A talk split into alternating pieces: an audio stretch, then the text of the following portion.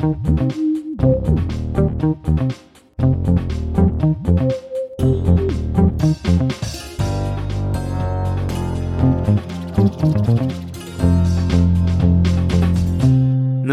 Здравствуйте, хорошие вы наши, любимые, дорогие и славные. Приветствуем вас изо всех сил в подкасте «Дневники Лоры Палны» от студии Терминвокс. Меня зовут Митя Лебедев. А меня зовут Маша Погребняк. Ой, Мить, какой ты сегодня добрый. Прям Образ доброго дедули. Мажет прям меня. Да, значит, что мы тут делаем с дедулей? Мы рассказываем про маньяков разных, про серийных убийц всяких, про уголовные дела, про то, почему так происходит. Ну, короче говоря, про все темное, мерзкое, гнусное, пугающее. В общем, все, как вы любите, все для вас. Мы вот все такие отдохнувшие после, уже получается, вообще всех возможных праздников. Это и после Нового года, и после Рождества, и после Старого Нового года, и вообще всего-всего, что там можно только отметить и нельзя. Тоже провожаем все это мы со слезами на глазах, с болью в животах, вспоминаем, надеемся, что удастся от них отдохнуть, ну, хотя бы на работе. От кого отдохнуть? От боли? От праздников. От слез?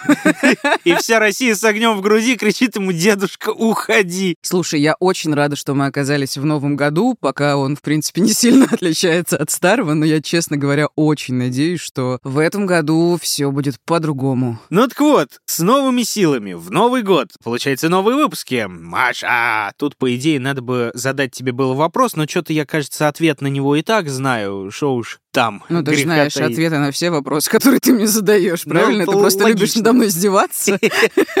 Но вопрос, короче, такой, как ты относишься к расизму?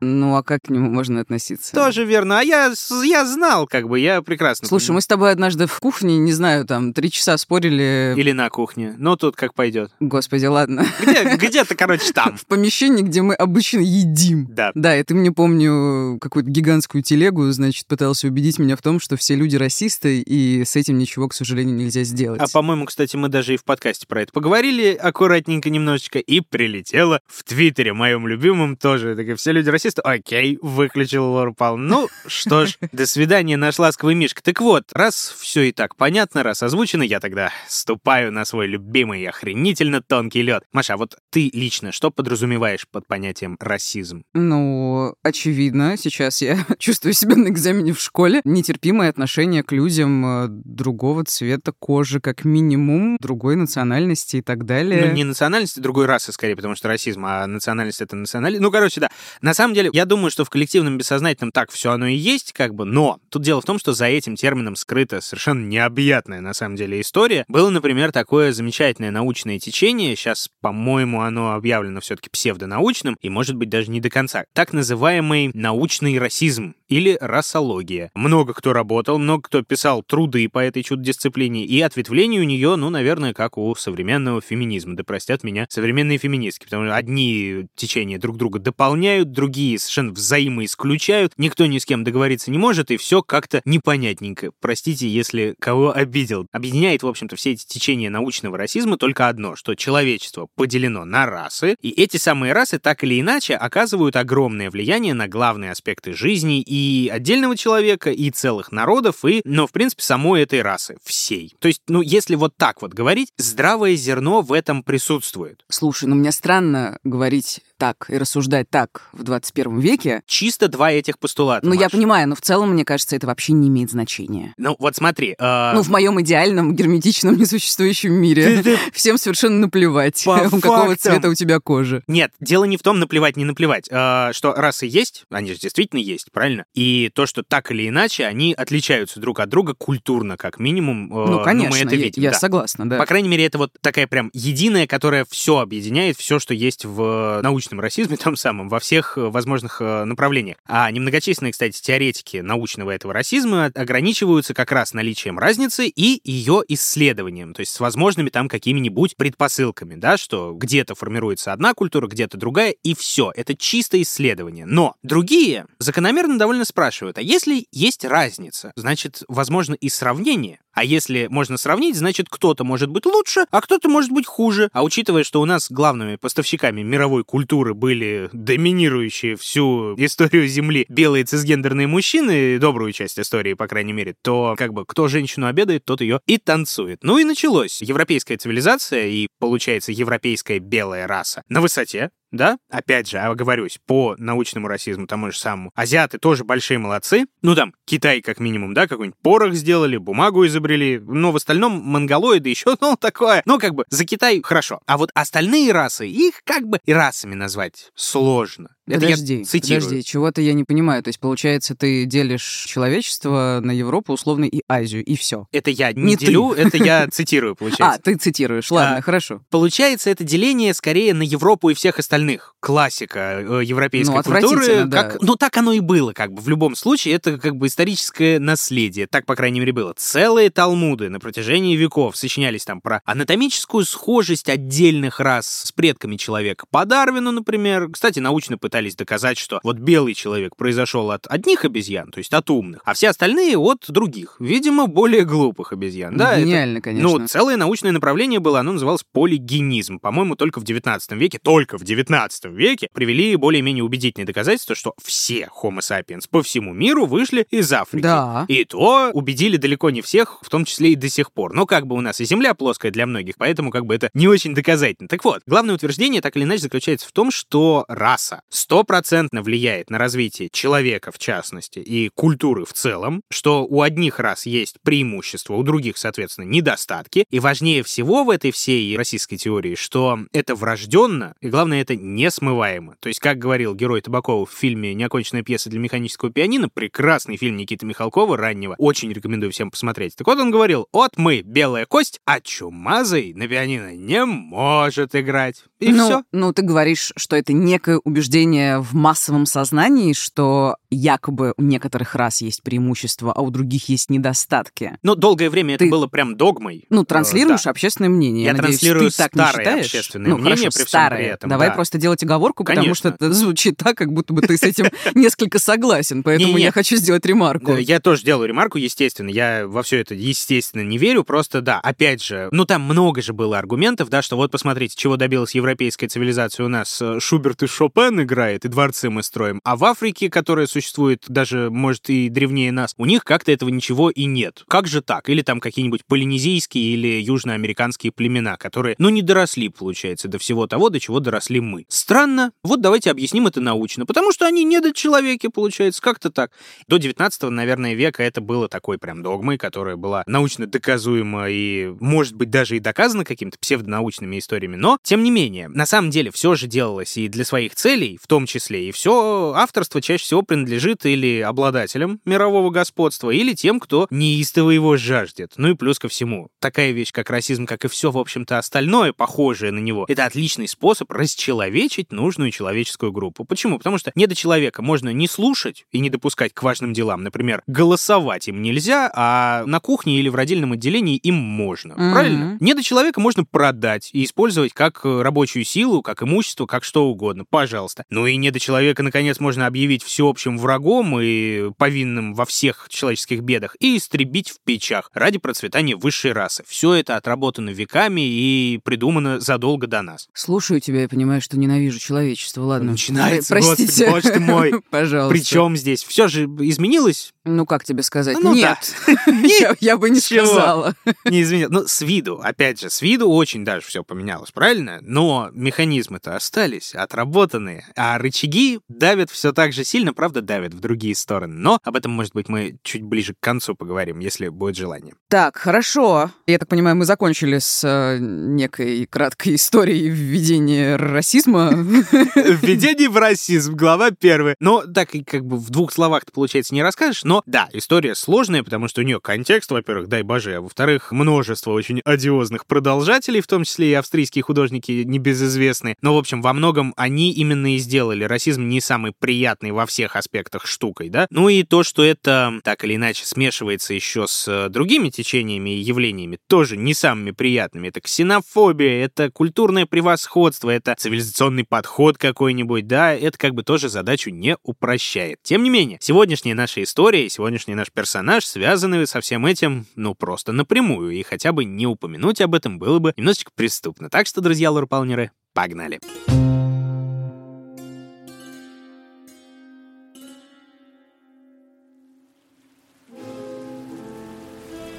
Америка. Вторая половина 70-х. Страна еще не оправилась от нефтяного кризиса, а первый после гражданской войны президент Южанин не находит должной поддержки во всех слоях населения. Старые проблемы никуда не делись, даже когда правительство взяло курс на десегрегацию, уравнивание в правах белого и черного населения. Одни встречают идеи Мартина Лютера Кинга-младшего с надеждой, другие — в штыки. Темная комната с наглухо задернутыми шторами. Жесткая незаправленная кровать. Стол, изрезанный и испещренный сколами. Пол усыпан металлической стружкой. В тусклом луче света от настольной лампы сидит человек. Движения его методичны, отработаны и точны. Он чистит оружие. Но делает это скорее механически. Его мысли сосредоточены на другом. Рядом с ним чуть ли не единственное место в комнате, где царит идеальный порядок. Книжная полка. Несколько томов и журналов, брошюр и переплетов — все почти в идеальном состоянии. Хотя по виду страницы корешков видно, что перечитывают их часто. Некоторые неприметны, названия написаны мелким почерком. Некоторые, наоборот, яркие, кричащие, украшают их разные символы. Поднятые кулаки, кресты и до боли всем знакомые аквилы, орлы Третьего рейха, со свастиками у когтей. Человек напряженно думает, смакует свою ненависть к каждому, кто не оправдывает правила одной капли крови, кто позорит идею отцов-основателей, те, кто своим существованием оскорбляет Божьи законы, и те, кто не видит в этом ничего плохого. Он продолжает думать об этом уже на улице, в нескольких километрах от своего временного пристанища. Правда, на себя он уже не похож. Кепка, крашеные длинные волосы, мешковатая одежда, неизменной остается идеально вычищенная и смазанная винтовка. Человек ложится на землю в неприметном месте, снимает оружие с предохранителя и выжидает. Вскоре цель появляется. Их двое. Первым метким выстрелом человек убивает одного, чернокожего юношу, а вторым добивает его спутницу, белую девушку. Для него нет разницы. У него есть цель высокая миссия, ради которой стоит пойти на все. Так, я, честно говоря, по наивности своей думала, что наш сегодняшний новый отвратительный персонаж убивает только чернокожих, раз он mm, расист. Да, но нет. Но, видимо, он убивает всех. Есть такое. Белая девушка немножко сбивает с панталыку. Тем не менее, друзья лорпалнеры, дорогая Мария, сегодня мы препарируем историю фантастической сволочи, которую называют одним из самых хитрых и неуловимых серийных убийц в истории США. Речь пойдет о Джозефе Поле Франклине. И что самое интересное, его случай — это прям пример классического такого маньяка-миссионера, чистой воды, который попадается нам так редко и который так сильно будоражит умы поклонников True Crime, например, потому что, ну, все подсоединяется, весьма себе поехавшее мировосприятие, формирование диких совершенно установок и, как следствие, замечательное дополнение в копилочку дикости любого такого персонажа. Слушай, ну мне кажется, у нас было достаточно миссионеров. Достаточно, но в чистом виде прям единицы, насколько а, я помню. А, ты имеешь в виду в чистом виде. Да, ну у нас вот, например, был Риховский, да, а, это который гигантский, который якобы хотел очистить мир от гомосексуалов, э, если я не ошибаюсь. Ну, да. Ну, в общем, да, отвратительный тип. Но самих гомосексуалов убил он не так много, да, и да, вообще да, да, да. там было не развлечение объекта для убийства. Ну да, или тот же самый Попков, да, который чистильщик мира от распутных женщин. У меня, по-моему, был в одном из прошлых сезонов Педриньо Матадор, который э, расправлялся чисто с преступниками, да, который то ли он вигилант, то ли вот что-то такое, тоже в принципе, можно его назвать миссионером, но тоже с да. оговорками. То есть все эти истории так немножечко похожи на самообеление при всем при том, что я не просто убиваю ее с какой-то такой великой целью, а вот случай Франклина очень и очень сильно приближается именно к типажу чистого миссионера. По крайней мере, большая часть его преступлений так уж точно. Ну, интригует. То есть, получается, были и другие какие-то части преступлений. Были и другие части преступлений. Попробуем разложить все по полочкам. Поскакали, друзья. А переносимся мы с вами в Sweet Home Alabama, где, как не там, в краю вековых совершенно предрассудков, закоренелых понятий о расовой, в том числе нетерпимости, суждено было родиться нашему персонажу. 13 апреля 1950 года в городке Мобиль, штат Алабама, на свет появляется, не путаемся немножечко здесь в именах, Джеймс Клейтон Вон-младший. Так он же Франклин. О, да, изначально потому, что его звали по-другому, имя А. поменяется чуточку позже. Семейство построено по нашей, к сожалению, любимой и, к сожалению, чересчур знакомой схеме. Отец такой классический южный реднек Джеймс Клейтон Вон старший. Лет пять назад он вернулся с полей Второй мировой, с собой привез ПТСР, эпилептические эпизоды, и все это он пытается топить в алкоголе, естественно. Мать, Хелен Рау Клейтон, немка по рождению, еще и на 9 лет старше мужа, холодная такая, малоэмоциональная и, в принципе, не особенно вовлеченная в семью женщина. К рождению сына первенца отец работал мясником, мать официанткой. Каким-то образом в этом нестабильном и странном браке у них родилось еще трое дочерей, но, как я понял, никем из четверых детей они особенно не занимались. Ну, я так понимаю, что все было довольно тоскливо. В контексте есть алкоголь, по всей видимости, есть насилие и есть несчастная семья. Да, грустная, но, к сожалению, рабочая формула. Так вот, сестры нашего персонажа впоследствии рассказывали, что батя пил, с попеременным успехом пил страшно, и в какой-то момент он закономерно работу свою потерял, после чего покорился ветру свободы и, бывало, уходил из дома и исчезал бесследно на полгода. Семья в эти периоды выживала на нищенскую материнскую зарплату, ну, хотя бы эти деньги не пропивались, например. Но вот отец, получается, как внезапно исчезал, так же внезапно он и появлялся и принимал активное участие в воспитании. Единственным известным ему способом. Били всех немилосердно, и львиная доля побоев, естественно, доставалась старшему мальчику. Слушай, а мама как-то пыталась их защитить? Ну, как тебе сказать, скорее она участвовала, потому А, что, боже. да, был еще такой момент, когда малышу Джимми было лет 8, отец вышел из дома, чтобы уже вообще никогда больше не вернуться. Дети остались полностью на попечении мамы немки, и та взялась за воспитание со всей возможной строгостью. Соседи говорили, по крайней мере, что никогда ничего не видели, но частенько слышали от детей, от их друзей, что да, дома их наказывают и наказывают сурово. Так что Джимми закономерно рос забитым и тихим мальчишкой. Но, я так понимаю, закономерно у него не было друзей. Ну, судя по всему, были не самые плохие отношения вот с этими сестрами, А, да? ну хотя бы, да. Так получалось, видимо, что они просто объединялись как против общего Ну да. врага. Вот. Но со сверстниками и с одноклассниками, да, не особо ладилось. Тем не менее, мальчишка был довольно талантливый. Он здорово рисовал, у него был музыкальный слух неплохой, и, в общем-то, даже в школе он проявлял себя кое-где даже талантливо. Но, опять же, где-то в школе, там не очень известно, в школьные годы, видимо, происходит что-то не очень приятное. То ли какая-то травма в драке, то ли болезнь затяжная с осложнениями, то ли какое-то телесное наказание дома слишком сильное, то ли еще что-то. Ничего практически про это неизвестно. Но в итоге Джимми практически слепнет на один глаз. Слушай, ну просто,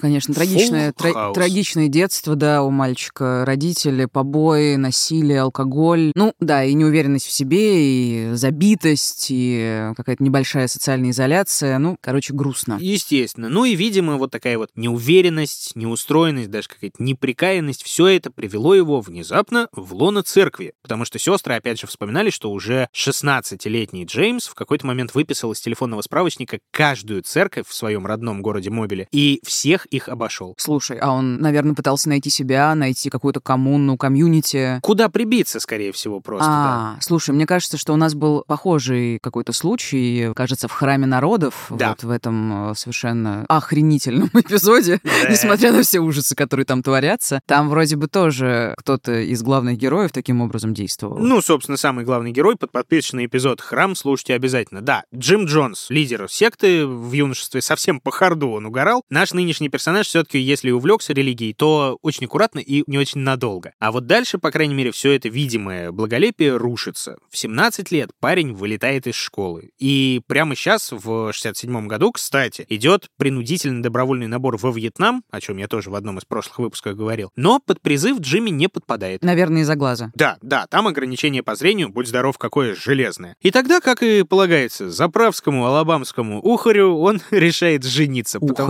Ухарю? Ну вот это Типа вот. ухажер или кто это? А я не знаю, кстати, этимологию слова ухарь, но вот Пишите в комментариях. Пишите в комментариях, откуда, но мне представляется почему-то вот этот разухабистый парень с такой А. этой, э, кепкой на бикрень, с цветочком обязательно, и с баяном. Только вот в алабамском стиле, там вместо баяна банджо будет. Первый парень на деревне. Да, находит Джимми себе 16-летнюю девчонку и уже через две недели знакомства начинает строить семью. Но строит как-то через пень. Так, по крайней мере, об этом вспоминала его, собственно, вот эта супруга Бобби Луиза Дорман.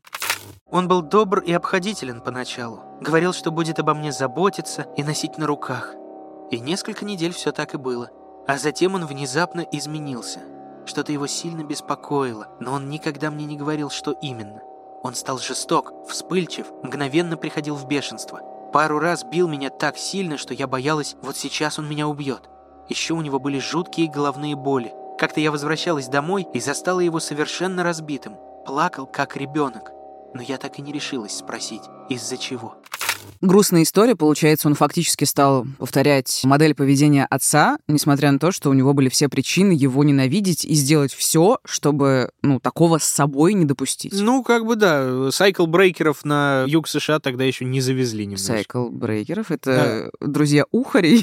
Друзья ухари, да. Cycle Breaker — это, ну, грубо говоря, это тот, которого вот в детстве батя бил, а он сына не бьет. А, разбивающий круг. Порочный круг, духе, да. да. Э, собственно, новое прикольное слово в вашем вокабуляре. Прямо к кринжу и, А, и вот этим- консерну. И консер. Новогод... ну, Новогодние. новомодные словечки, я имею в виду. На самом деле это, ну, как бы совсем не так просто, как кажется, вот этот cycle breaking совершить, да, особенно потому что даже при непринятии, например, модели жесткого родителя, ну, у тебя и другой-то нет, Ну да. ты не знаешь, как выглядит нормальный А если ты неосознанный, то, разумеется, ты и не узнаешь. Ну вот, а, Да. получается так. Так, ну хорошо, он женился, стал лютовать, и дальше? Да, дальше становится только хуже закономерно, потому что в конце 60-х годов власти Алабамы принимают новый законопроект, по которому жилье становится доступнее для всех слоев населения, в том числе и для цветных. Делается это во многом, кстати, под э, давлением общественных разных настроений по всем штатам, и тот же Мартин Лютер Кинг-младший, недавно еще погибший, и остальные там активисты прикладывают к этому руку свою черную. Страна понемножечку идет к тому, чтобы, да, чернокожие американцы могли учиться вместе со всеми, могли ездить в автобусах, не только сзади, могли пить из одних и тех же фонтанчиков, что и белые. И вот здесь, в Алабаме, они начинают получать жилье по программе госсубсидий. И каждый такой шаг со стороны властей, естественно, распаляет и без того неспокойных всяких радикалов. Особенно Куклукс-клан. Ой, слушай, расскажи мне про него кратенько, что это такое? Я вот бесконечно слышу, но никак не могу нормально почитать и вникнуть. Для меня, что самое удивительное, даже название было довольно долго загадкой, вот только сейчас узнал. Вообще, возникла эта чудо-организация немногим после поражения Юга в гражданской войне. И шестеро южан-ветеранов, по легенде, решили открыть клуб по интересам, но клуб обязательно тайный. Один говорил, давайте будем называться рыцарями, почти как рыцарями круглого стола. Есть, кстати, версия, что вот греческое слово «кюклёс», то есть окружность, оно как раз туда вошло именно тогда. Кюклюс рыцари. Но таких как бы рыцарских именно объединений и тогда уже было немало. Были, например, там какие-то рыцари золотой вот цветка, еще что-то. Поэтому один из ветеранов, кстати, шотландец по происхождению, сказал, ребят, давайте рыцарей тогда отменяем, мы будем кланом, как в моей родной Шотландии. Кланы, значит, мы практически семья. Ну, так и возникло. Кюклюс клан. Впоследствии появилась версия, что вот этот куклукс — это звук, который издает затвор винтовки при перезарядке. Куклукс.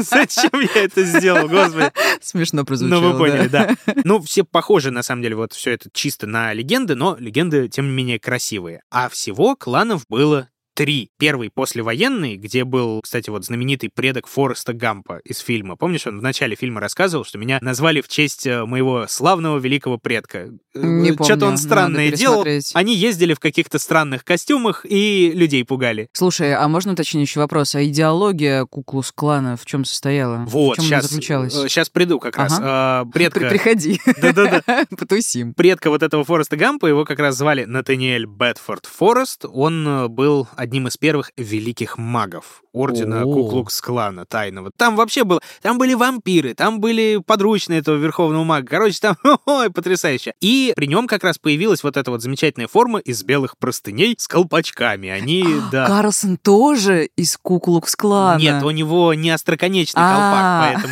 поэтому же привидение с мотором. дикое, но симпатичное. Вот, собственно, такими дикими симпатичными привидениями они на самом деле ездили по округе, одевали лошадок тоже во все белое и пугали чернокожее население, притворяясь душами погибших южан, которые приехали отомстить. Поняла. Вот, сначала они просто пугали, потом стали бить и убивать чернокожее население за милую душу. Но просуществовал, кстати, вот этот самый первый клан всего лет пять, и возродился он куда позже, году в 1900 уже 15 И тогда развернулся он просто на славу. Миллионы последователей, там от 6 до 8 миллионов куклукс-клановцев по всем штатам на протяжении там 30, что ли, лет или около того. И вот эта вся развлекуха, горящие кресты, линчевание жесточайшее. Самое стрёмное время для чернокожего населения. Все немножечко стихло с Великой депрессией, со Второй мировой, чтобы возродиться после Второй мировой в 46-м где-то году бледной тенью себя прежнего. Вот это вот и есть третий клан, так называемый, который живет и здравствует по наши дни, кстати. Да, то есть э, он до сих пор есть, и чем они занимаются? Но они вряд ли убивают, разумеется, но, видимо, другой деятельностью. Э, Ну, как тебе сказать, заняты. если доходят руки, то да. А. Последние годы это прям маргинальная-маргинальная организация. Ну, действительно, ей прям надо быть тайной-тайной вот сейчас особенно, потому что, прикинь, в разгаре Black Lives Matter, в разгаре всего вот этого появиться в таком капюшоне ну замечательно. Ну, это жесть, конечно. Белые отменят, черные просто разорвут. Нет, э, всю вторую половину века они так аккуратненько, втихую нападали на негров, потом подключили, кстати, евреев, итальянцев, китайцев, а там и до гомосексуалов руки В дошли. смысле, подключили, чтобы они вместе с ними, или, или Нет, они нет. начали охотиться и на других? К ненависти, А, да, я получается. поняла. То есть Мгм. против всех, кто чуть менее белый, чем они. Ну, классика, как бы, да. И такие настроения захлестывают нашего юного персонажа Джимми тоже. Судя по всему, его, кстати, стали активно вербовать кто-то из знакомых, потому что жена вспоминала, как дома начала появляться разная, не самая приятная литература, иногда видела, как супруг отрабатывает нацистское приветствие в зеркале, рисует свастоны на рубашках и так далее. А там дошло и до дела, к великому сожалению, потому что следующие годы его жизни его несколько раз арестовывают за ношение оружия, хранение, хулиганство и всяческие неприятные проявления расовой нетерпимости. За пять лет после выхода из родительского дома он изменился до неузнаваемости, вспоминала его сестра Кэролин. Джимми не было в городе, когда нашей мамы не стало. Это было в 72-м. Через год он вернулся, зашел в наш дом и спросил моего маленького сына, а где та женщина, что тут жила? Мальчик ответил, она умерла. Тогда я его увидела. Ничего не осталось от нашего прежнего Джимми. Лысый, худой, в белой форме каратиста. Он тогда еще страшно разозлился, когда увидел у меня в доме чернокожую домработницу. Мы сильно повздорили, и я тогда сказала ему уйти, если ему что-то не нравится. Он развернулся и вышел, хлопнув дверью. Больше я никогда его не видела.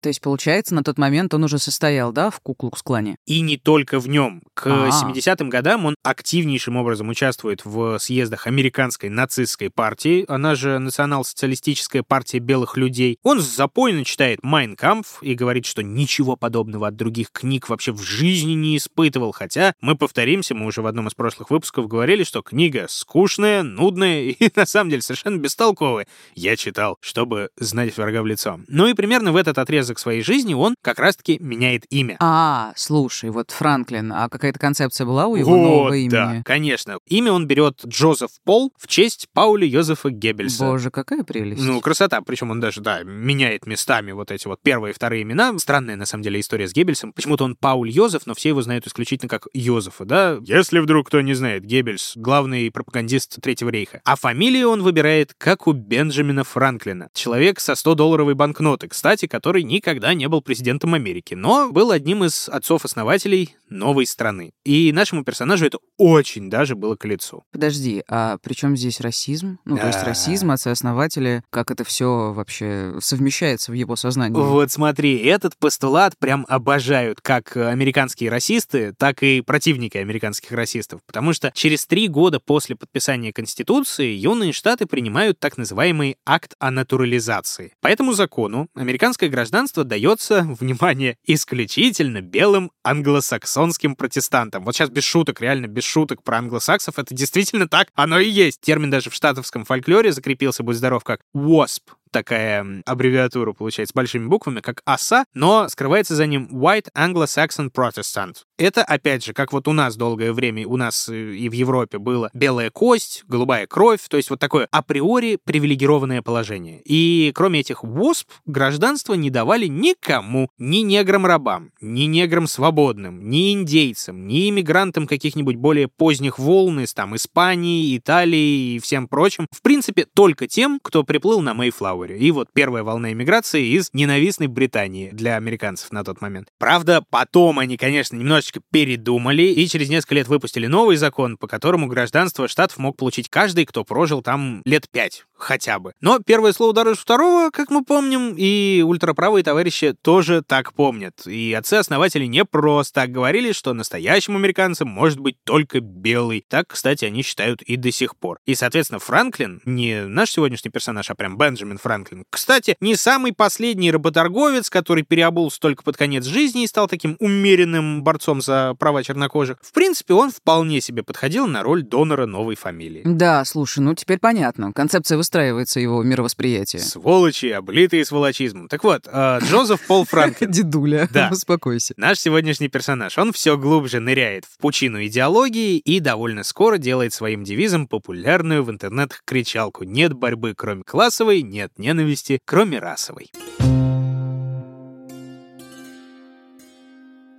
Несмотря на все ту же самую ненавистную фигуру отца, Франклин в сущности начинает вести примерно такой же образ жизни, только, может быть, без пьянки. Он, по сути дела, бродяжничает, то есть постоянного места жительства у него нет, и все время он проводит в Центральной Америке и на восточном побережье, в центральных США, я имею в виду, путешествует из одного места в другое и всюду подряжается на самые сомнительные задачи, которыми только может помочь своим братьям по оружию. Он расклеивает там российские листовки, участвует в погромах мелких забегаловок, которые не против, например, пускать к себе афроамериканцев поесть, ну и так далее и тому подобное. Слушай, а я вот не понимаю, он на что живет? Ему за это платят? За то, что он там расклеивает листовки? Или это его инициатива? Ну, смотри, во-первых, там какой-никакой общак есть. А, ну да. Э, То есть, как минимум, питаться там можно, да, на что-то им надо. Литературу свою вот эту вот печатать, распространять и так далее. Но, действительно, денег каких-то на побольше и на более важные цели у них как-то все время не находится. Особенно на полноценную борьбу, которой товарищ Джозеф жаждал. Ну, то есть, конечно, лидеры движения говорят очень крутые, очень захватывающие вещи о превосходстве белой расы, о том, что все мы братья и у нас есть общая цель. Но на этом как бы все, болтология. Именно поэтому, кстати, наш персонаж довольно шустро в них разочаровывается во всем американском нацистском движении, потому что они недостаточно радикальные для него, потому что недостаточно решительные. Но, тем не менее, у них Франклин учится очень многому, потому что, во-первых, он посещает э, внутренние занятия по карате, как мы помним, да, он э, приезжал в отеческий дом, материнский дом в каратистской форме, и даже каких-то там высот достигает, какой-то пояс у него был, не помню точно какой. Во-вторых, занимается на стрельбищах на постоянке и становится относительно неплохим стрелком, даже несмотря на проблемы со зрением. Ну и, наконец, он получает неограниченный совершенно доступ к самой разной литературе, от идеологической до практической. Например, как обращаться со взрывчаткой, как ухаживать за огнестрелом, как выживать в дикой природе и так далее и тому подобное. Слушай, ну все-таки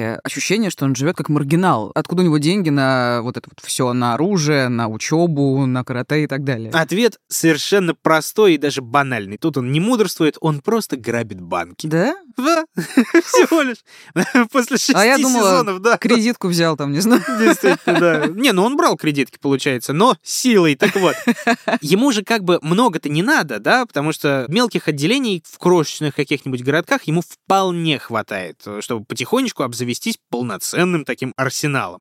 Причем он реально все деньги практически спускает на оружие, он ест, что придется, он живет в заброшках, в каких-нибудь там потерянных офисных зданиях, в ночлежках, которыми даже бездомные иногда брезгуют. Все ради цели, потому что там ему никто не мешает крафтить коктейли Молотова разные, чистить винтовки, отлаживать пистолеты и вот это вот все. Ну, то есть, получается, он там готовится к своим убийствам, да? И он прям готовится убивать, по всей видимости, чернокожих. Вот не совсем. Смотри, первую свою атаку он совершил в июле 1977 года. Он бросил коктейли Молотова в синагогу. А, то есть евреи ему тоже не угодили. Да, в синагогу небольшого городка Миннесоты, правда, там никого не было, по счастью, там перенесли бы богослужение, потому что не собралось достаточное количество участников. Пишите в комментариях, как называется это хитрое еврейское слово. Кстати, вот за этот поджог ему, забегая вперед, предъявили одни из первых обвинений, потому что, ну, легче всего было доказать. И, ну, с этого проще было начать. Вот как репортеры, например, цитировали самого Франклина, когда он на суде рассказывал об этом поджоге. Евреи упоминаются в Откровении, и их сила идет от сатаны. В Библии они называются зверем, и сила их от зверя, чье имя сатана. Как говорил Гитлер, не жил еще на свете еврей, не ставший воплощением дьявола на земле. И они пытаются уничтожить белую расу, в первую очередь через межрасовые связи. Извините, сейчас оф топ я недавно вспомнила, вот, мы говорили, что что-то изменилось, общество становится лучше и так далее. Сижу я в азбуке вкуса, в кофейне. Зашла в кое веки после тяжелого рабочего дня, это в центре, в Хамовниках, недалеко от нашего офиса. Сижу, я никого не трогаю, я просто, не знаю, скроллю Facebook. Ко мне подходит какой-то мужик, ну, очевидно, невменяемый, хотя он выглядел совершенно прилично, и говорит «Израиль! Чемодан! Чемодан, Израиль! Ты омерзительная жидовка!» Представляешь? Тебе Просто как бы... Мне я ничего ему вообще не говорила. Ты омерзительная жидовка, ты омерзительная еврейка. И начинает, евреи, значит, вот это вот... э, Они заполонили. да, и я такая, господи, боже мой. То есть в центре Москвы приятный, ну, как бы на вид адекватный, приличный мужчина вот такое мне просто начинает говорить. Его вывел охранник, разумеется. Но я, честно говоря, была как бы весьма обескуражена. Я обожаю евреев. Я даже рада, что меня принимают за еврейку. Но, разумеется, я не рада, когда меня называют омерзительной еврейкой и хотят, чтобы я умотал в Израиль. Тем более с вокзала. Это как-то Да, не да, очень да. удобно. Чемодан, вокзал, Израиль. Таким голосом. прям. Ну, Пишите в общем, комментариях, было похожа ли. Маша на еврея. Так вот, а, Да, да. похоже, но Ну, я не против, господи. В целом ничего нового, действительно. Но ненависть к еврейскому народу, как и у большинства нацистов и неонацистов по всему миру, ну она как бы, да, Ну, конечно. не всплыть не смогла у нашего товарища Франклина. И, в принципе, она звучит логично, да, что за все беды этой земли возложить ответственность на них именно необходимо после прочтения Майнкамфа и всех прочих вещей. Ну, логично, как вы понимаете, да, для его воспаленного миропонимания. Мы осуждаем. Но нападал на евреев товарищ Франклин только в привязке к синагогам, потому что, видимо, он плохо отличал белых американцев от не менее белых евреев. А другое дело чернокожие. А, ну тут особо париться не надо. Ну да, тут Простите даже за цинизм. С одним подслеповатым глазом, в общем, различить можно издалека. Опять же, та же самая супруга Франклина говорила, что вот есть люди, которые черных не любят, просто не любят, а есть те, которые обязательно об этом скажут. Причем вот не в воздух, а адресно, в лицо. Вот как раз таким Джозеф и был. Он не упускал ни единой возможности, чтобы не подойти обязательно к смешанной паре, плюнуть им в глаза и сказать «это омерзительно». Как вот сейчас вот некоторые товарищи говорят слово «чернильница», например. Вот это прям неприятно. Так вот, а, смешанные... Вот же выродок, а? Ну да, есть такой неприятный человек. Смешанные пары. Неприятный, действительно. Да, пренеприятнейший во всех отношениях. Смешанные пары. Один партнер черный, другой партнер белый. Причем чаще всего черный мужчина, белая женщина. Они станут его главной целью на ближайшие много-много лет. А, и это объясняет вот историю в начале, почему Да. он таким образом убил. Да, потому что чуть больше недели проходит после поджога синагоги, и в августе 77-го он совершает свое первое убийство. Это уже в другом городе и даже в другом штате. На парковке у торгового центра он выслеживает молодую пару, стреляет в упор. Двое погибают на месте. Ну и получается, он теперь исключительно только на них нападает. На вот чернокожего парня и белокожую девушку. Вот, кстати, да, или наоборот, но... А, или наоборот, э, чернокожая девушка и белокожий парень. Таких, кстати, случаев не было. Ни А, одного. было. То есть черных девушек, как я понял, практически не случалось. Ну, может быть, там какие-то не очень известные, но чаще всего именно с белыми девушками это было. Как-то так, я не знаю. И, кстати, не совсем на парах он все-таки зацикливается, потому что в октябре того же года он снова устраивает, ну, можно сказать, полноценный теракт у синагоги, на этот раз в Сент-Луисе, штат Миссури. Он прячется в кустах, дожидается окончания богослужений, дожидается, когда люди начнут выходить из синагоги и открывает огонь по прихожанам. Двое ранены, один погиб. Франклин исчез бесследно, и найти вот хоть что-нибудь так и не удалось. Слушай, если подытожить, получается, за полгода или даже меньше, чем за полгода он совершил три преступления в трех разных штатах и фактически тремя разными способами. Да, да. И вот здесь вырисовывается еще одна вот совершенно удивительная особенность Франклина. Потому что он мало того, что скачет по штатам, Аки Кузнечик, он еще и все время сбрасывает хвост. Он меняет машины, как перчатки. Он продает стволы и покупает новые. Он постоянно красит красит волосы, кстати, до такой степени, что к моменту поимки он был уже почти что лысым. То есть у него была роскошная совершенно шевелюра, которая от э, частых покрасок просто сильно-сильно поредела и стала весьма-весьма такой жиденькой. Все это он делает, чтобы не оставлять следов, чтобы не попадаться, и на месте преступления он тоже практически никаких улик не оставляет, а незначительные находки вроде там следов от обуви каких-нибудь, следов от шин, либо автомобильных, либо велосипедных, либо еще чего-то. Все это настолько разнится, что очень долго все эти дела и все эти нападения не будут объединены в единую серию. Слушай, ну это типичная история, да, он рискует, он такой, хе-хе, на адреналине, там, пытается бегать от возможного следствия, обманывать правоохранителей и всячески да. развлекаться. Вот что-то наподобие игры ну, в этом да, есть, да, да, да, вот игра в секретного агента, солдата под прикрытием, наемника великой цели и так далее. При этом, что самое занятное, в жизни, вот вне мест преступлений, следов он оставляет полную варежку и ведет себя очень неосмотрительно, потому что чуть ли не в каждом новом городе, куда он приезжает, он находит себе очередную пассию, он ее соблазняет, пытается всеми доступными способами рассказать, почему ненависть к черным — это прям то, что надо, и в хорошие времена он очень сильно сорит деньгами. Например, одну барышню 16 лет он одарил стереосистемой. Братцу ее подогнал новенький крутой мотоцикл. А через 7 месяцев пребывания со своей благоверной вышел за хлебом и не вернулся, оставив после себя немножечко денег, пророщенные семена, было у него такое странное хобби, и беременность бедной девушки. Да, понятно. Слушай, и он параллельно со всеми этими приключениями, развлечениями, он продолжает убивать. Да, да. Пока к этому не вернулся, еще вот пару слов про а. ненависть, которую он всем транслировал. Газеты писали, что в одном из городов, которые он покорял так проездом, Франклин хорошенько так сблизился с одной проституткой. Просил назвать всех чернокожих сутенеров в округе, чтобы потом их убить. Рисовал ее обнаженной, обязательно в компании своих любимых стволов. А когда к ним в номер мотеля зашел какой-то чернокожий посыльный, он передал своей этой ночной бабочке обрез и говорит, стреляй по ногам, посмотрим, как он кровью истекать будет. Слушай, вот это, конечно, изврат. Да, мы к шестому сезону, конечно,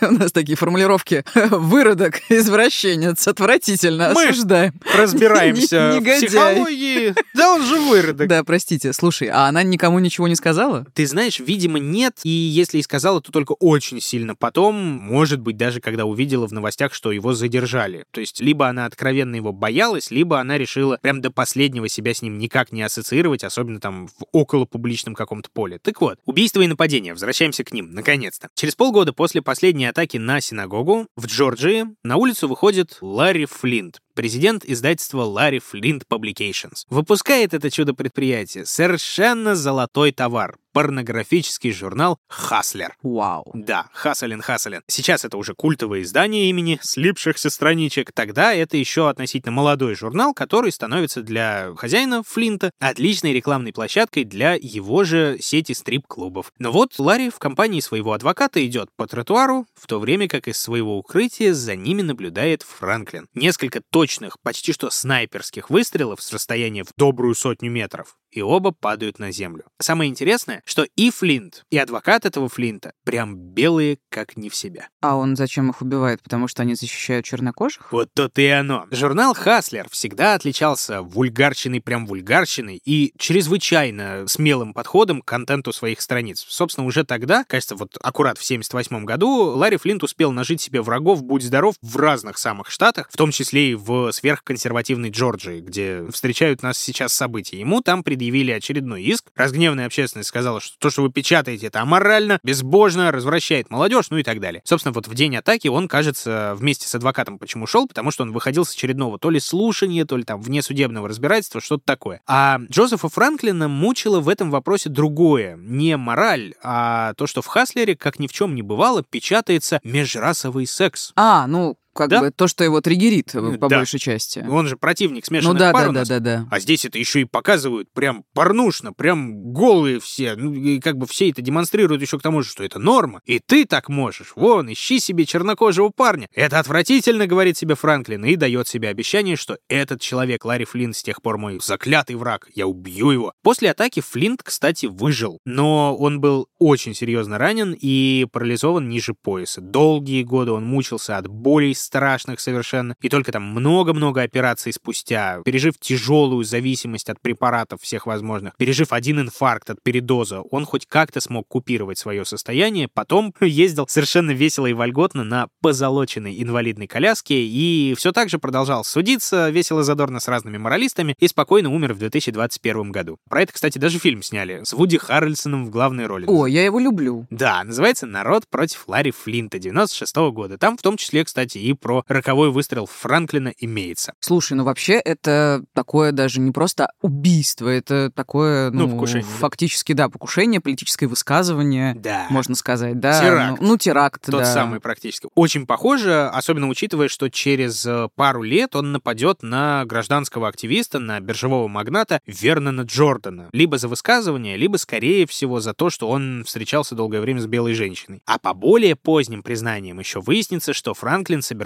стрелять в Джесси Джексона. Это очень крутой такой, известный на всю Америку пастор, защитник прав чернокожих, соратник самого Мартина Лютера Кинга-младшего. И верхом его криминальной карьеры должна была стать пуля аж для Джимми Картера, господина президента, Ох. который предал веру своих братьев-южан и вообще белую расу целиком. Но все сложилось куда прозаичнее, хоть и не менее жутко. Через 4 месяца после покушения на Ларри Флинта Франклин нападает на еще одну пару. На сей раз орудует дробовиком. Черный мужчина погибает, белая девушка ранена, но выживает. На целый год после этого стрелок залегает на дно, чтобы открыть новый счет в июле 79-го. Снайперский выстрел тогда обрывает жизнь чернокожего управляющего Така Белл. Со 140 метров Франклин убивает его в собственном автомобиле. Якобы за то, что тот слишком часто встречался с белыми женщинами и слишком близко к ним приближался. В следующем месяце, уже в новом штате, чернокожий охранник Бургер Кинга становится его жертвой. В октябре снова смешанная пара. И в декабре того же года 15-летняя белая проститутка. Там, судя по разным данным, Франклин мог с ней познакомиться на дороге и даже какое-то время жил вместе, пока не узнал, что она якобы охотно оказывает услуги местным чернокожим. Но этого Слушай, он стерпеть не мог. Э, Слушай, я понимаю, но неужели за все это время убийства никак не связываются? Очевидно же, что он убивает вот смешанные пары и так далее, и тем более это уже длится, да, на протяжении какого-то времени. Ну да, три года это все идет, вот такая полноценная охота. Но жертвы все равно довольно разные. И почерк при всем при этом хаотичный до безумия. Ну и плюс ко всему регион охвачен. Ну да, да, кстати, это Практически важно. вся Восточная и Центральная Америка. Франклин, к тому же, продолжает менять машины, меняет внешность, чтобы даже там возможные какие-нибудь свидетели не могли ни на что конкретное указать, да? И есть еще ха, немалая вероятность того, что полиция как-то не очень-то отдает э, великое предпочтение убийствам чернокожих. Просто потому, что старый добрый расизм, конец 70-х, ничего не закончено. Но все, видимо, ну, идет все-таки к какому-то логичному завершению. А Пока что, пока что нет. 80-й год становится, ну, последним годом в его преступной деятельности, но и самым результативным из них из всех. Извините опять за наше нелюбимое слово. Теперь, правда, Франклин начинает действовать чуть менее осторожно, потому что 11 января из винтовки он одним выстрелом убивает 19-летнего парня на пороге закусочной в Индианаполисе. И буквально 5 дней спустя в том же самом Индианаполисе и из той же самой винтовки, удивительно, стреляет в грудь подростку, который стоял перед магазином вместе с э, отцом. Второй, кстати, выстрел Франклин почему-то делать не стал, и отец остался в живых. Он просто видел, как у него на руках фактически умирает его сын. А эти-то убийства, ну, как-то связывают? Два в Индианаполисе. Да, нет, да, да, да, да. Нет, снова нет. По крайней мере, если даже и связывают, то там очень небольшая связка, и не настолько это все очевидно, не настолько громко, чтобы открывать полномасштабное, там, серьезное расследование, что у нас серийник орудует. Дальше следует нападение на как раз вот общественного деятеля Вернона Джордана, о котором я говорил, а затем очередное, тоже выходящее за рамки его почерка, двойное убийство. На сей раз двое подростков, 13 и 14 лет. Хоть и оба чернокожие, но все-таки они дети, то есть детей-то он раньше не трогал. По более поздним признаниям, он в тот вечер, как и прежде, выслеживал пару межрасовую, но, видимо, никого подходящего не дождался. Да, как у нас э, вот были похожие случаи, когда серийный убийца ищет кого-то, кто ему подходит, не находит, но у него есть вот эта энергия не выплеснувшаяся, да, и он, в общем, вымещает на том, кто попадается под руку. Увы и ах, да. Но и новую попытку он все-таки предпринимает уже через неделю, правда, снова в другом штате. И теперь он все же преуспевает. Двое смешанная пара. Снова. Еще через 10 дней еще одно нестандартное нападение. Тогда он путешествовал по дорогам Западной Виргинии и подобрал двух девушек-автостопщиц. В пути они что-то разговорились, и одна из них ненароком говорит, что ее парень чернокожий. Просто как бы в диалоге, так в проброс. Ну, либо просто в диалоге в проброс, либо к слову, может, там Франклин им начал втирать свою любимую шарманку про превосходство белых, а она возьми да и ляпни. А знаете что, у меня так-то парень черный, и ничего плохого в этом я не вижу. Ну да, а его это просто стригернуло. Есть такое. Кстати, потом за это двойное убийство почему-то, непонятно зачем, другого человека арестовали 13 лет спустя, а потом еще через лет 7 отпустили. Там вообще довольно странная история. Посадили этого товарища левого, даже несмотря на то, что Франклин довольно шустро сознался в этом убийстве. Слушай, подожди, а убил он обеих? Э, не, да. не только ту, у которой был чернокожий парень? Э, Да, вторая, судя по всему, либо она, ну, просто была ненужной свидетельницей, Ну да, да, да, да. да. А, либо, по другой версии, она в том же разговоре заявила, что я тоже ничего против межрасовых отношений не имею. Ну, как бы, в любом случае, как мы прекрасно знаем, у любого серийника всегда находится причина для нового очередного убийства. И вот последнее в его карьере нападение, снова отличающееся по почерку от аккуратных вот этих снайперских выстрелов или от единичных атак с близкого расстояния. 20 августа 80 года в штате Юта, Солт-Лейк-Сити, Франклин подходит к двум чернокожим бегунам. До этого он видел, как парни гуляли в парке с белыми девушками. Видимо, тоже стригернулся и где-то с 30 метров выпускает по ним 7 пуль. А Зачем так много? Он не мог попасть или его просто перекрыло, и он так яростно стрелял? Потому что они бежали, да?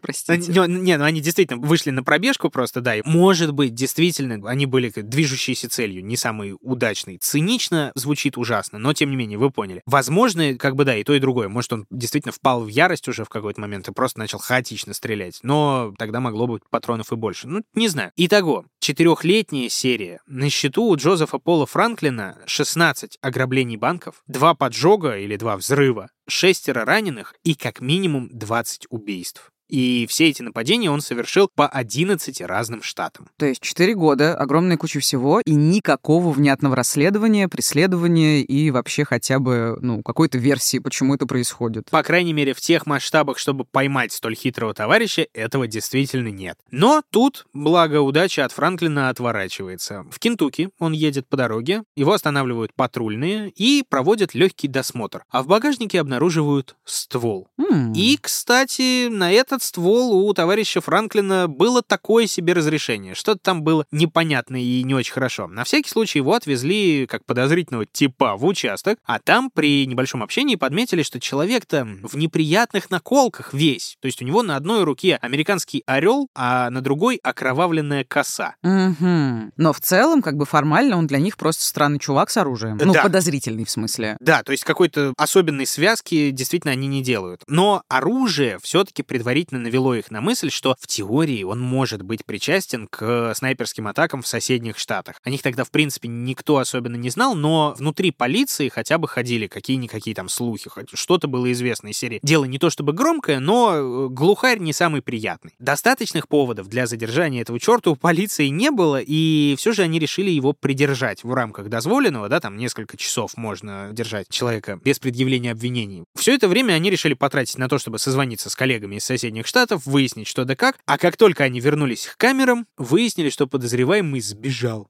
Да, а как? Как он умудрился? Из камеры сбежал? Ну, там, скорее всего, его посадили в какую-нибудь допросную. А, ну так как- просто в кабинет, Ну да, скорее говоря, всего, да. участок Мгм. провинциальный, какие там камеры, господи, ну и плюс ко всему это не очень законно, да? И он вылез через окошко, Мгм, которое То там есть было. э, его упустили. Да, да. С Благо... концами или нет? Нет, благо не с концами, слава богу, потому что во время вот этого первичного общения офицеры заметили, что у подозреваемого на руках не только татухи, но еще и на сгибе локтя следы от уколов. Они решили на этом немножечко выехать, говорят, наркоман что ли, сука? А он им такой, «Да нет, ребят, я регулярный донор крови и плазмы, совсем как ваш покорный слуга. Потому что для Франклина это был небольшой, но очень даже стабильный источник дохода, потому что сдавал он ее платно, в отличие от вашего покорного слуги. Я это делаю бесплатно и вам того же желаю, если железо позволяет. Так вот, Молодец. да, когда Франклин сбежал, полиция делает просто потрясающий ход. Надо разослать ориентировки не по участкам, а по пунктам сдачи крови. И это сработало. Слушай, это реально круто. Ну, то есть, все гениально и просто. Ну, просто, я бы не доперил. Не, ну я бы тоже.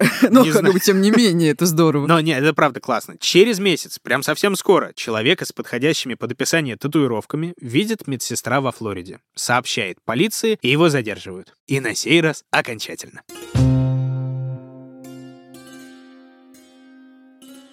С конца октября 1980-го, то есть со дня ареста, дело Джозефа Франклина растянулось на какое-то совершенно безумное время. То есть его так долго раскалывали, что первое заседание состоялось чуть ли не через два года или около того. Или там, могу ошибаться, первичное какое-то заседание было довольно скоро, и его посадили надолго. Но дальше заседания повторялись и повторялись и повторялись очень долго. Детективы и прокуроры поняли, что придется побегать, потому что он практически не повторялся при выборе штатов. А, слушай, ну еще же в каждом штате свои законы. Да. И там надо разобраться. И теперь дело раздробили на много-много маленьких заседаний, заседаньиц и заседаньюшек, чтобы суд всех штатов мог пройтись хотя бы по основным обвинениям, по основным делам и убийствам. Ну, его, я так понимаю, смогли притянуть, да, по всем пунктам. Там, ты говорил, 20 убийств, сколько-то там ограблений, взрывы, грабежи, покушения и так далее. Да, но всего, как я понял, удалось добиться обвинения только по восьми убийствам и еще там по разным мелочам. Первый самый, насколько я понял, приговор относительный был за покушение на этого Вернона Джордана, активиста. Потом за двойное убийство в Юте. Самое последнее вот это, когда он бегунов атаковал, Да-да-да. семь пуль выпустил. Этого вроде как уже хватило на пожизненное. Но обвинение останавливаться на этом не стало. Слушай, кстати, а сам Франклин насколько охотно рассказывал? С удовольствием там или как он вел себя? Ты знаешь, со скрипом он, как я понял, рассказывал. А. Он э, особенно не раскаивался, не отнекивался при всем при этом, но делиться ничем все равно не хотел. Есть легенда, что он пошел на сделку со следствием и в нескольких преступлениях сознался только при условии, что судить его будет обязательно белая привлекательная женщина-судья. Мгм. Но это как-то мало правдоподобно Ну да. звучит. Кто ему позволит выбирать? Так вот, потом Франклин действительно сознался, что стрелял в Ларри Флинта. Для многих это стало прям сюрпризом, потому что никто вообще не мог связать эту историю с убийствами чернокожих, например. Ну да, да. Да, и за это покушение он, кстати, ничего не получил, его даже не судили за него, потому что он уже отбывал пожизненное, ну и как бы зачем. Дальше судили его за взрыв в синагоге, за стрельбу у другого храма, там, где один погиб и двое пострадали. И вот за этот вот инцидент он впервые получил высшую меру наказания, в дополнение к уже нескольким пожизненным срокам. То есть, получается, там все вот в одну кучу. Ну, как обычно, вот эти вот, э, много-много. Много пожизненных сроков, там И безумные плюс цифры. могут сверху накинуть несколько смертных казней, да. И это еще не все. Приплюсовались признания в двойном убийстве, в нападении, где один погиб, другая выжила. Вот это вот все наслаивалось, наслаивалось, и вылилось это все аккурат в шесть пожизненных и два смертных приговора. Долгий-предолгий процесс, бесконечные душераздирающие моменты. В Цинциннати, где двое подростков погибли, на заседание свидетелей и родственников не вызывали, а зачитывали показания матерей вот этих погибших подростков. И пока весь зал и сам судья там в ужасе все утирали слезы, Франклин натурально ныл. Он говорил, что в камере ему неудобно, что охранники над ним издеваются, делают неприятные намеки. И вообще, это все ему лавры должны достаться за то, что он раскрыл это дело. Не признайся он сам обвинителем и детективом, никто бы ничего не доказал. Ну, конечно, да, все Да. такие тупые. Судья тогда прямо сказал, я, знаете что, я смотрю злу прямо в лицо. Вы прям как Ганнибал Лектор, только с винтовкой. Ну, такое себе сравнение, но громко, и газетам очень даже понравилось. Цитировали все местные и неместные издания. Так, слушай, ну а в итоге-то что, смертная казнь? И тут тоже, вот, значит, не все так гладко, к великому сожалению. Во-первых, адвокат привлек психиатра. Она установила, что Франклин страдает параноидной шизофренией. А значит, он невменяем. Значит, он не способен участвовать в суде. Много очень говорилось о том, что у него трудное детство, о том, что у него совершенно бредовое мышление, и о том, что нужно его принудительно лечить, вместо того, чтобы казнить. Ну, хотя бы пожизненно, ребят, давайте попробуем. Но нет, все это никакой роли, благо, не сыграло, но только вынести окончательное решение о наказании суд смог в 2013 году. Чё? В 2013 году? Всего ничего, совсем Подожди, недавно. подожди, получается, он с 80-го, да? Да. Сидел и ждал, пока ему вынесут наказание? Да. Приговор, вернее. Вы- 33 вынесут приговор. года, получается, или там сколько? 30, 33 33 года. года, да? Да, ну хотя и там, кстати, снова не обошлось без накладок, потому что смертная казнь ему грозила и в другом штате, где к моменту вынесения приговора там весело искрил электрический стул. И там, по идее, даже... Господи, новогодняя какая-то история. с прошедшими, друзья. Bells. Полный jingle bells. Электрический стул, ладно, извини. Да, и вот там, вот в другом штате, все могло бы даже пройти без накладок и быстро довольно. Но не сложилось, потому что, кстати, забыл сказать, когда приговор все-таки вступил в силу, там внезапно выступил прикованный к инвалидной коляске Ларри Флинт. Давайте его послушаем. То, что его приговорили к смертной казни и что он совершил другие преступления, никогда не меняли моего мнения по этому поводу. Я всегда был уверен, что это никакой не сдерживающий фактор, и что мы слишком сильно зацикливаемся на мести, а не на правосудии. Я бы хотел посмотреть, как он получит примерно то же самое наказание, на которое обрек меня. Дали бы мне час посидеть с ним в закрытом помещении, дали бы провода и отвертку, я бы знатно развлекся. Не то чтобы я не хочу, чтобы он получил по заслугам за все, что сотворил. Я просто не думаю, что правительству нужно принимать участие в убийстве людей. То есть, смотри, с одной стороны, он въезжает э, в эту замечательную беседу с человеколюбия из гуманистических соображений, а с другой говорит, ну вы оставьте меня с ним наедине. Ненадолго, с колючей проволокой. Да, такое себе. Короче, да, хороший Слушай. человек порнуху издавать не будет.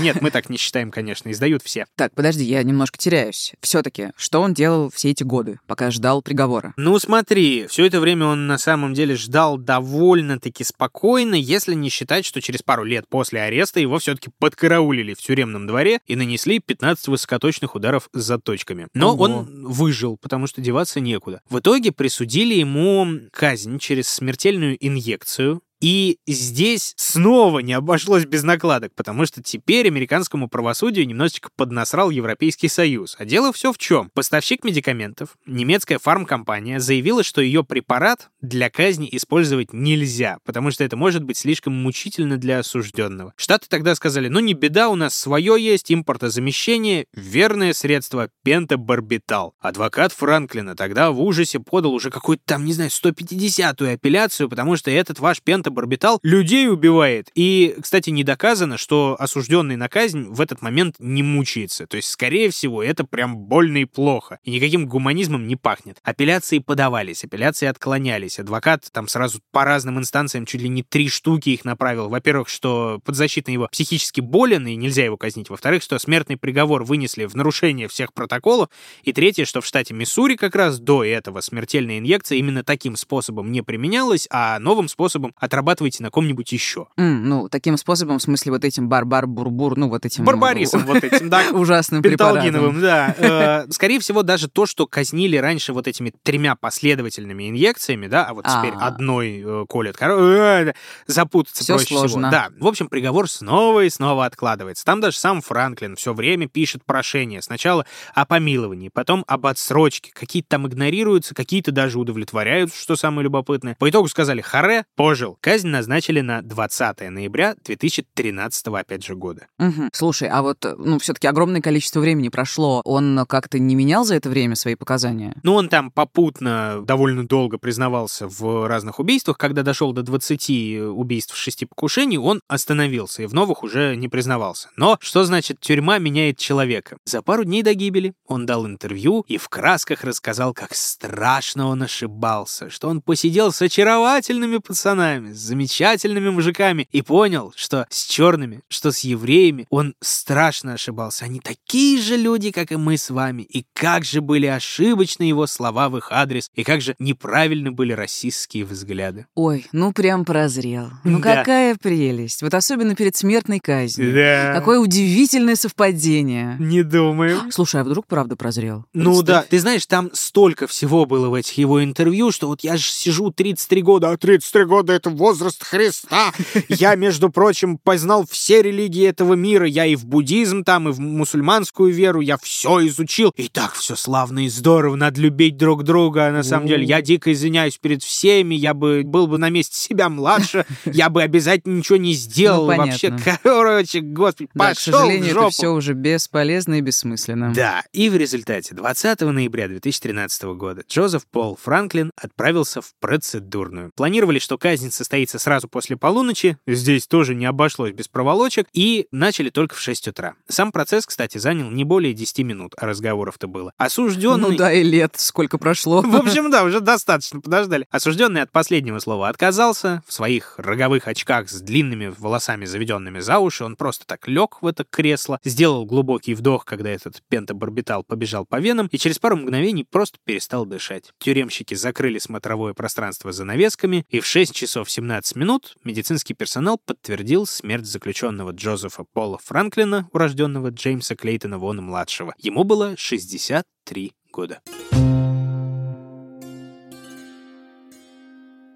И это была история Джозефа Франклина, одного из тысяч белых шовинистов Америки, который, в отличие от многих из них, пошел не на одиночный теракт, не на разовое нападение, а развернул целую хитрую серию, целью которой было развязать расовую войну. Ну, хорошо, что он не развязал полноценную расовую войну. Да. Да, история, конечно, мощная. Да, давай тогда попробуем пройтись немножечко по теоретической части. То, о Ой, чем я мы- думала, что мы уже заканчиваем. Опять надо говорить. Ну ладно, хорошо. Да, Поговорим да, еще. Мари, это важно. Не спите, не спите на лекции, да. К тому, что не так много встречается миссионеров-убийц, да? Ага, э, да, мы говорили про это. И в криминальном В чистом мире. виде. Да, вот этот товарищ к чистому типу аккурат приближается. То есть, да, у него был корыстный интерес только в части ограблений банков. И все эти деньги он тратил на свою вот эту высшую цель, а именно разбудить Белую Америку, воззвать народ к антисемитизму, к борьбе с чернокожим населением. А вот корни этого всего, они же располагаются, на самом деле, гораздо ближе к поверхности. Может быть, ты имеешь в виду, что вот эта расовая ненависть на самом деле это не какая-то там идеология, а просто сублимированные детские травмы, да, и, ну, какая-то общая тотальная неуверенность в самом себе. Ну, под личиной Как идеологии, обычно. как всегда, Да-да-да-да-да. собственно. У многих, на самом деле, и расистов, и националистов, и активистов вот в этой нацсреде много подобного встречается. Небольшая личная история, друзья. У меня был старший брат двоюродный, вообще прекрасный был совершенно парень. Возился он со мной от души, хотя ему было на 13 лет больше, чем мне. Он мне там нож из дерева выточил, водил гулять в ночной парк. Я у него тогда помню, сижу на шее, темно, снег, а он травит байки, что тут волки водятся в лесу, но не боись, мы их на пару с тобой раскидаем. Кстати, гуляли мы недалеко от твоего нынешнего дома, по-моему, побиться. Вау,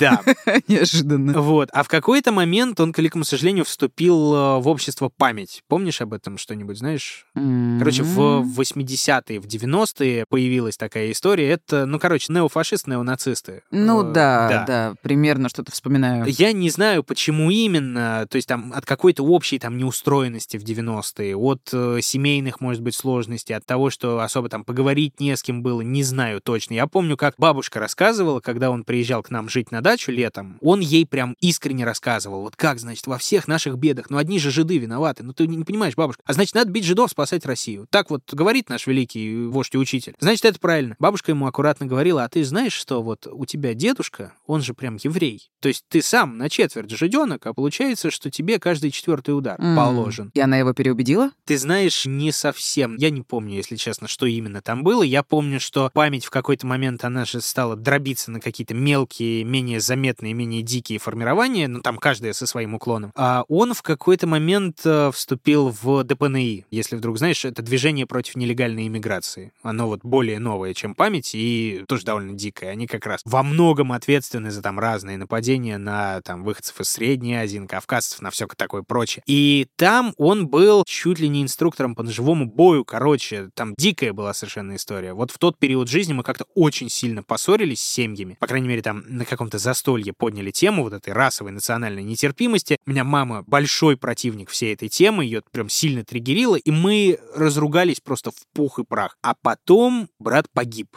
Причем, я не знаю, бабушка говорила, что, к счастью, он погиб именно так. Где-то в восьмом классе я был, когда позвонила его мама и сказала, что он разбился на машине. Они там поехали на охоту, он другу дал порулить, они врезались, у него травма позвоночника, какое-то там смещение и мгновенная смерть. Это бабушка говорила, что... Ну, что, к счастью, он погиб именно так. Мгновенно. А не, ну, во-первых, мгновенно, а во-вторых, не во время акций очередных. А, ДПНИшных. Ну, мне очень жаль, конечно. В бою во всей этой истории, учитывая, чем он там занимался, вполне возможно. То есть она так и говорила, бог уберег. И вот я помню, как мы на похоронах были, на поминках сидели, вот мы сидим, семья, совершенно убитая горем мать, которую под руки ведут, у которой практически никого больше в жизни не осталось. И все остальное пространство столов вот этих занимают эти пацаны эти замечательные ребята. Все крепкие, все лысые, все суровые взглядом. Каждое слово, кто встает, каждый встает помянуть брата, каждая рюмка, все это сопровождается «Слава России!» И все громогласно отвечают «Слава!» Господи. Я страшно испугался в тот момент, я помню. А еще страшнее было, когда я встал под конец вечера, что же что-то как раз вот сказать, то что-то вспомнить, каким он хорошим был братом, как он меня от всего как-то так отодвигал, ничего не рассказал. Я очень хотел, чтобы он научил меня драться, потому что дрался он отлично еще тогда, когда я был совсем маленький. А он говорил, не надо тебе это, оставь. Вот тебе деревянный нож, с ним и бегай, больше ничего не нужно. И и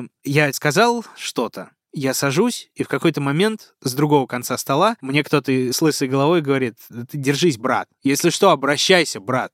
Боже. Я обосрался. Ну, Просто ты, я страшно. так понимаю, не стал с ними дружить, я, я, я надеюсь. Я немножечко не решился с ними дружить, то есть я дистанцировался как только мог. Если посмотреть вообще на эту историю целиком, ну и в принципе, если посмотреть на весь остальной, так широкими-широкими мазками, и расизм, и неонацизм, и все прочее, опять же, что это такое для, не знаю, ну не то чтобы неосознанного человека, но в принципе для простого человека? Это все та же самая причастность к чему-то большему, это все та же самая гарантия без безопасности, потому что это не твои идеи, не только твои, потому что за ними стоит тысячи и тысячи, миллионы и миллионы, и тебя, если что, поддержат. Да, идея не самая красивая, для многих вообще уродливая идея, но вы же ее разделяете все вместе, вы общность, вы сила, вы слава. Это власть и контроль, да, который ты испытываешь, особенно через насилие, особенно, ну и даже без насилия, когда ты просто это высказываешь, да. Это полная уверенность в том, что ты плюс ко всему еще и делаешь благое дело, ты избавляешь землю от биомусора, ты понижаешь уровень преступности, да, потому что кто у нас вершит преступность? Только нелегальные иммигранты, естественно, по логике ДПНИ и всех вот этих товарищей, да, ну и ты чистишь генофонд и так далее, вот эти все совершенно дикие высказывания. Ну, любое объяснение, опять же, как у любого нашего персонажа есть объяснение тому, чтобы убить человека, у них есть объяснение любого уровня дичи, оно будет приемлемым. Слушай, я вот тебя сейчас слушала и подумала, что мы можем бесконечно говорить об этом. Я имею в виду о насилии, потому что его природа, она и у серийных убийц, и у таких радикальных товарищей, которые действуют не потому, что у них гомицидомания, а они убивают из идейных соображений. Природа насилия одна и та же. И они все очень похожи. И я вот сейчас понимаю, что круто, что я это осознал прямо сейчас. Хотя, ладно, мы не то чтобы прямо сейчас осознали, мы очень давно делаем не только про серийных убийц и маньяков, но, в общем, это дает простор для, ну, как бы дальнейшего исследования, потому что такое огромное количество общего и причины, которые, к сожалению, тоже могут быть общими. Травматичные детство, насилие, пережитое в детстве и все остальное, что может толкнуть тебя на криминальный путь. В том числе. Ну и такая, наверное, может быть, простая, может быть, очевидная истина, но даже несмотря на то, что мы как-то привыкли, и нам гораздо проще мыслить какими-то общностями, да, всех под одну гребенку записать. Да, Конечно. Все, это... все цыгане воруют коней, все евреи обманывают, это, все негры это из безопасности даже какой-то собственной, В том числе. Ну и ксенофобия вот эта вот такая на самом даже минимальном уровне. Не столько ксенофобия в том виде, что ты не любишь чужих, ты просто боишься чужого. Это общечеловеческая совершенно история. Но как только ты начинаешь подменять частность на общность, как только ты начинаешь понимать, что это не человек совершает преступление, а это его национальность за это в ответе, с тех самых пор ты становишься на шаг ближе к тем самым товарищам, про которых мы рассказываем. Наверное, как-то так. Ну и я еще сейчас подумал, ты же говорил вначале, что по сути своей расизм не особо-то изменился да? со времен сегрегации. Как и бы, как, со как он был, так, древности, так, так, да. так он, к сожалению, остается с нами. Именно так. Просто немножечко другой, немножечко в разные стороны. Может быть, об этом мы поговорим в каком-нибудь другом выпуске. Кстати, друзья, следующий выпуск закрытый, как вы можете прекрасно понять. И это выпуск Марии. А вот о чем Мария вам расскажет, вы узнаете в самом при самом конце этого эпизода. Дослушивайте до конца, до после титров, зачинище, и пишите в комментариях, про что будет. Большое спасибо вам, что вы с нами. Мы вас очень любим. Я думаю, что вы знаете о том, что у нас есть подписка. Да. Она работает в мобильном приложении на сайте SoundStream, во ВКонтакте через ВК Донат, в Apple подкастах и на Патреоне. Подписывайтесь, пожалуйста. Вы таким образом нас очень поддержите. Это гарантия того, что мы будем существовать и дальше. И выпускать эпизоды открытые абсолютно для всех. А найти их можно все там же на всех подкаст-площадках Apple и Google, Spotify, Яндекс Музыка, Castbox, YouTube, все-все-все. Да, все ссылочки мы оставим в описании, и мы там же оставим ссылки на соцсети наши, Дневников Лоры Павловны, и нашей Альма-Матер, студии Терминвокс. Так что, пожалуйста, подписывайтесь. Ну а это был подкаст «Дневники Лоры Павловны». Меня зовут Митя. Меня зовут Маша. Будьте осторожны. И будьте счастливы.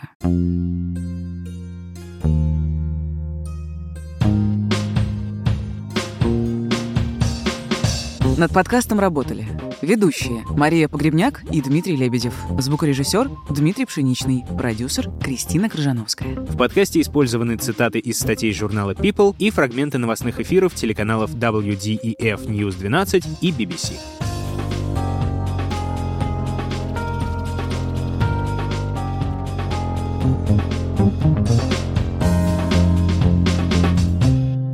Следующий выпуск о матери – о семейном подряде и преступлении как произведении искусства, о музыке и полете, о стремлении к лучшей жизни и крахе надежд, и о великолепной семерке с далеко не такими благородными помыслами.